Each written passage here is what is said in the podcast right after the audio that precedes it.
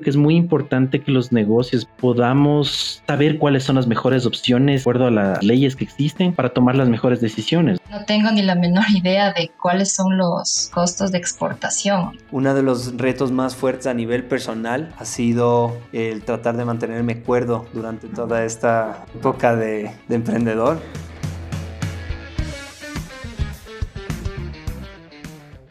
Hola, soy Robinson Recalde. Bienvenidos al Business Clinic, un podcast donde emprendedores ayudan a emprendedores a superar los desafíos que tienen al hacer crecer sus negocios. Hoy estamos con el doctor Paul Quiñones de turno en la sala de emergencia. Paul, bienvenido a nuestro programa del Business Clinic. El día de hoy, ¿cómo te sientes? ¿Cómo estás? Eh, Robinson, muchísimas gracias. Súper, súper bien. Súper animado de estar contigo y de tener esta charla juntos. Paul es abogado y MBA por la Universidad San Francisco de Quito. Actualmente tiene dos emprendimientos, Nobulis, una empresa social que está cerrando las brechas de acceso a la salud dental, y Todo Legal, empresa que ofrece soluciones tecnológicas legales para personas y empresas en América Latina. Gracias a su espíritu emprendedor, en 2018 fue seleccionado por el Departamento de Estado de los Estados Unidos para participar en el programa Young Leaders of the Americas Initiative. Mi nombre es Paul Quiñones, yo soy abogado eh, de profesión, emprendedor, eh, yo creo que por naturaleza. Decidí estudiar derecho porque me gusta la política, siempre me ha encantado la política, pero para generar un impacto en el mundo, para mí lo primero que sentí que debía hacer era emprender. Claro, y siendo abogado y emprendedor, creaste tu empresa Legal Tech. Cuéntanos cómo surgió la idea. En el 2015 fuimos tres socios ecuatorianos en total quienes arrancamos. En ese momento estuvimos pensando en que ya el ámbito legal estaba listo para digitalizarse. 2015 todavía no era, pues, o no ha sido el año... De la digitalización. La digitalización. claro. Así que el proyecto fue eh, teniendo diferentes, eh, diferentes pivoteos, estuvimos en un tema tipo marketplace, luego eh, desarrollamos unos eh, pues un software para digitalizar o más que digitalizar, para automatizar contratos. Todo legal lo que hace es transformar procesos eh, físicos. La idea nuestra ha sido, ok, ¿cómo al servicio legal podemos digitalizarlo? ¿Cómo podemos hacer algo mucho más fácil? Que al final del día se eh, consolidan en, documentos, contratos, actos, en donde las personas pueden integrar su voluntad de manera digital. Hemos entonces ayudado a algunas empresas en diferentes industrias, hemos estado en la misma industria legal, trabajando con algunos estudios jurídicos, en la industria de seguros, en la industria financiera, eh, telefónicas. Definitivamente hemos eh, querido llegar en estos últimos momentos a ayudar a que las personas pues dejen de usar el papel, dejen de perder tiempo. Ya todo se está transformando. Claro, ¿y cuáles crees que son esos procesos jurídicos que con el COVID-19 han evolucionado? Eh, las firmas electrónicas, por ejemplo, los certificados de firma electrónica han existido durante años. O sea, estamos hablando de que tenemos esto o estas tecnologías por más de 10 años. Y no hemos visto sino hasta un evento catastrófico como el que hemos vivido, en el que se ha visto la necesidad de que podamos comenzar a suscribir documentos eh, y generar eh, relaciones que puedan formalizarse de manera digital.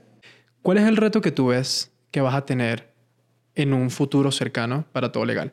El reto más grande. El reto a largo plazo o quizás a mediano plazo va a ser el que se pueda transformar, eh, se pueda crear una cultura diferente. El, el, ir empujando, el, ser como que los pioneros para ir empujando a la gente a que comience a confiar, a generar relación, a dar mucha confianza para comenzar a transformar toda una industria. Sí, excelente. Entonces creo que ya sabiendo un poco más de tu background y todo lo que estás haciendo, y honestamente creo que el reto que tienes adelante suena muy emocionante y muy complicado.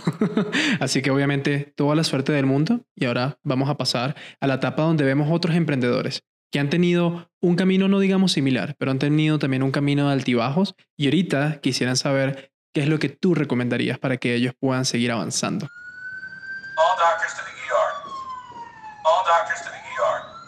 Te cuento un poco sobre el tema de mi emprendimiento que se llama Top Experience. Lo que nosotros hacemos es eh, turismo creativo.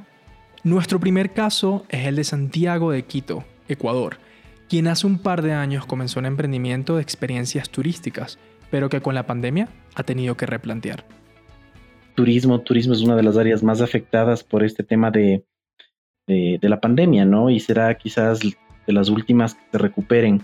Sin embargo, yo creo mucho en el potencial de las experiencias como eh, una oportunidad eh, transformadora de vida. La idea que, tengo ahora y que quiero empezar como a, eh, a desarrollarla es trasladar la idea de las experiencias como tal. Y enfocarlas más a un, a un tema educativo. Eh, el hecho de, de, poder utilizar ese potencial de vivir experiencias para, para formar mejores ciudadanos del mundo. Creería que la parte legal es un reto bastante grande eh, actualmente y que me gustaría ver un poco y definir tema de si continúo con la empresa como está o, qué tipo de Em, instrumentos legales pueda utilizar para poder hacer mi negocio lo más flexible posible. Es muy importante que los negocios podamos eh, saber cuáles son las mejores opciones de acuerdo a, las leyes que existen para tomar las mejores decisiones. Mi empresa en este momento no está operando, obviamente, porque lo mío era turismo receptivo y tú sabes que ahorita no, no se puede básicamente operar. Eh, entonces decía, bueno, ¿y lo cierro? O quizás utilizo la misma figura legal, pero me sirve utilizar esta figura legal para quizás eh, trasladarlo o pivotear para esta nueva idea que tengo que está vinculada en el tema de experiencias, pero no con fines turísticos, sino con fines educativos. Bueno, entonces ya escuchamos nuestro primer caso del Business Clinic y ahora, Paul, te toca ser el doctor. Vamos a ser el doctor de este nuevo emprendimiento. Así que lo primero que te tengo que preguntar es, ¿cuáles son tus primeros comentarios? Em, muy interesante el, caso de Santiago, em, de querer darle un giro de, de, modelo a su, pues a su negocio y es lógico y es evidente, ha sufrido de una manera fuerte luego de esta crisis de la pandemia mundial y obviamente conocer eh, cuál es el marco normativo necesario para, para ahora, para los emprendedores que, es lo que nos sirve en esta época. Así que me voy a aportar como doctor. Muy bien. para tratar de dar la solución adecuada. Bueno, sabes que me llama la atención que una de las preguntas que hace es, ¿qué tipo de cuerpo legal tengo que tener? ¿O tengo un RUC específico para algo? ¿O tengo un cuerpo legal específico para algo? ¿O un tipo de compañía específico para este nicho que quiero hacer? Pero al mismo tiempo tengo otros servicios. Entonces te pregunto, ¿qué es más importante? Y yo sé que quizás estoy cometiendo un error al preguntarte si estoy como abogado, pero ¿qué es más importante? ¿Hacer el pivoteo inicial de si me funciona el negocio o ser legal?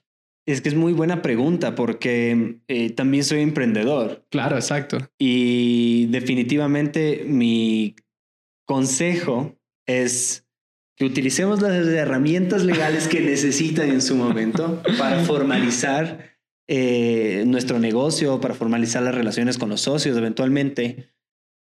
Pero em, si es que yo ya tengo un, eh, no sé, mi mínimo viable eh, listo y, hice una prueba en el mercado. La prueba en el mercado funcionó. Estoy comenzando a generar atracción. Es momento de formalizar. Si no, definitivamente hagamos una prueba. Si es que tengo un RUC personal o puedo facturar con mi número de identificación tributaria en cualquiera de los países que nos estén escuchando, debe tener su nombre eh, propio. Em, definitivamente, si es que esa es una de las vías rápidas para yo poder emprender, sacar mi producto probar, me funciona, listo, me funciona, entonces ya comienzo a formalizar este tema. En el caso de Santiago, ¿qué es lo que tú piensas que él debería hacer? Seguir probando con sus nuevos productos para saber si le funciona y a partir de eso hacer todo el engranaje legal, que tampoco es tan sencillo, o hacer el engranaje legal y luego ver. Yo creería que Santiago em, puede continuar probando, si es que esto lo está haciendo ya eh, quizás a título personal, con un RUC personal sin utilizar el de la empresa Em, pues lo puede hacer. Ahora, no es tan complicado porque yo estoy viendo, de hecho, la compañía de él en el sistema de la superintendencia de compañías. Se me ocurre que dentro de lo que puede ser actividades de promoción turística, él podría em, hacer este, este twist o aprovechar esa actividad que ya está registrada para decir perfecto. Yo voy eh, a continuar en el ámbito turístico, pero ahora le voy a dar el giro educativo. Y el giro educativo, ahora, ahora, ahora mi modelo de negocio está en que quiero igual ofrecer experiencias, estas experiencias que estén un poco más centradas en el ámbito educativo y por lo tanto puede utilizar la actividad de promoción turística para hacerlo. En, definitiva, él le diría, ¿sabes qué? Mantente con la empresa tal cual como estás, no incurres en gastos legales adicionales por ahora, utiliza la actividad de promoción turística que es la que tienes registrado para hacer este tema de experiencias turísticas slash educativas y ofrecer eh, lo que quieres eh, hacer para tu gente. Y si es que en algún momento eh, tú quieres expandirte otras cosas, integrar a nuevos socios, porque la compañía limitada sí te restringe un poco, es una de las empresas que justamente son difíciles de maniobrar a nivel legal. puedes optar por transformarte en una SaaS. Yo te diría que no sería necesario abrir una nueva empresa Em, para hacer lo que tú quieres hacer, por lo menos hasta probar que va a funcionar. Claro. Perfecto, Pablo. Muchísimas gracias por estos comentarios. Entonces, ¿qué te parece si pasamos al segundo caso de este Business Clinic? Soy Tatiana Guevara y mi proyecto se llama El Sabilar. Tatiana produce el Sabilar de la mano de agricultores locales. En este tiempo, su mercado ha crecido muchísimo, pero está realmente lista para exportar. A ver, lo que ahorita yo eh, necesitaría enfocarme un poco más es en el tema de certificaciones, por decirte, eh, manejo de cultivos, buenas prácticas de agricultura, unos certificados, las certificaciones esas que me valicen como tal. Eh, de hecho, también estoy pensando en la certificación orgánica, porque eso es un tema súper importante si nosotros queremos salir ah, al exterior. Tenemos que saber ¿no? cuáles serían las certificadoras, porque conozco que en, todos los países hay este, empresas que se dedican a, esto, ¿no? Y justamente lo estaba revisando también para ver por dónde tomar, qué empresa puede asesorarme, qué, eh, qué empresa me puede ayudar con estas certificaciones. No tengo ni la menor idea de cuáles son los cuáles son los costos de exportación y qué es lo que hay que hacer, o sea, que todo ese tema de exportación en, en eso sí también tengo mucho vacío porque jamás he exportado, la verdad. Pero ya te digo, ha habido ya como unas tres personas que me, me dicen cuánto cuesta. Y yo no sé si decirles, bueno, lo que yo les he dicho es el precio de aquí, o sea, como tal. Y yo, yo hasta dónde podría llegar es tal vez poner hasta el puerto. Y, y, e ir en ese precio que yo tengo aquí localmente, ir esté sumando los rubros, se me ocurre a mí, ¿no? Ir, sumando los rubros que, que, cuestan hasta ponerle en el puerto, pero en realidad ese tema de, de los costos de exportación sí, me gustaría también muchísimo saber y cómo, cómo hacer. Bueno, Paul, nos tocó nuestro segundo paciente, Tatiana, que nos está comentando un poco de los problemas que ella tiene en temas legales. Cuéntame cuáles son tus primeras impresiones. Em, a ver, veo que, y aquí me voy a aportar quizás como un doctor general, porque veo, veo que Tatiana necesita más bien un especialista en este caso, ¿no? Y el especialista que ella debería buscar es eh, una asesoría a nivel de comercio exterior. ¿Podría yo comenzar a explicándole un poco, más que explicándole, Em, diciéndole sobre los pasos que ella debería tomar en cuenta a nivel normativo para que pueda pues, exportar. Hay, hay temas básicos y uno de ellos es que ella requiere un certificado de exportación que emite la Agencia de Regulación y Control em, en la materia que se llama ARSA, es la Agencia de Regulación y Control y Vigilancia Sanitaria en el Ecuador. Em, existe un certificado de exportación, es específico para alimentos que son procesados, también para, para medicamentos. Ella tiene que identificar si con Sabilar eh, está dentro de alimentos procesados o quizás un tema de, em, em, de, productos naturales. Ella lo va a tener que definir. si, si hablamos de alimentos procesados que normalmente necesitan una notificación sanitaria, que es lo que normalmente conocemos como registro sanitario, no es necesario que tengas una notificación sanitaria para poder eh, tú acceder a un certificado sanitario de exportación. ¿Por qué? Porque la notificación sanitaria te la dan para, para el Ecuador, para que tú puedas venderlo internamente. El certificado sanitario de exportación es justamente para que lo puedas sacar del país. Eh, es que Tatiana, eh, cuando solicite certificado de, exportación, Además, tienen que considerar que el, producto se tiene que ajustar a unas especificaciones del, país, a donde quiera enviar.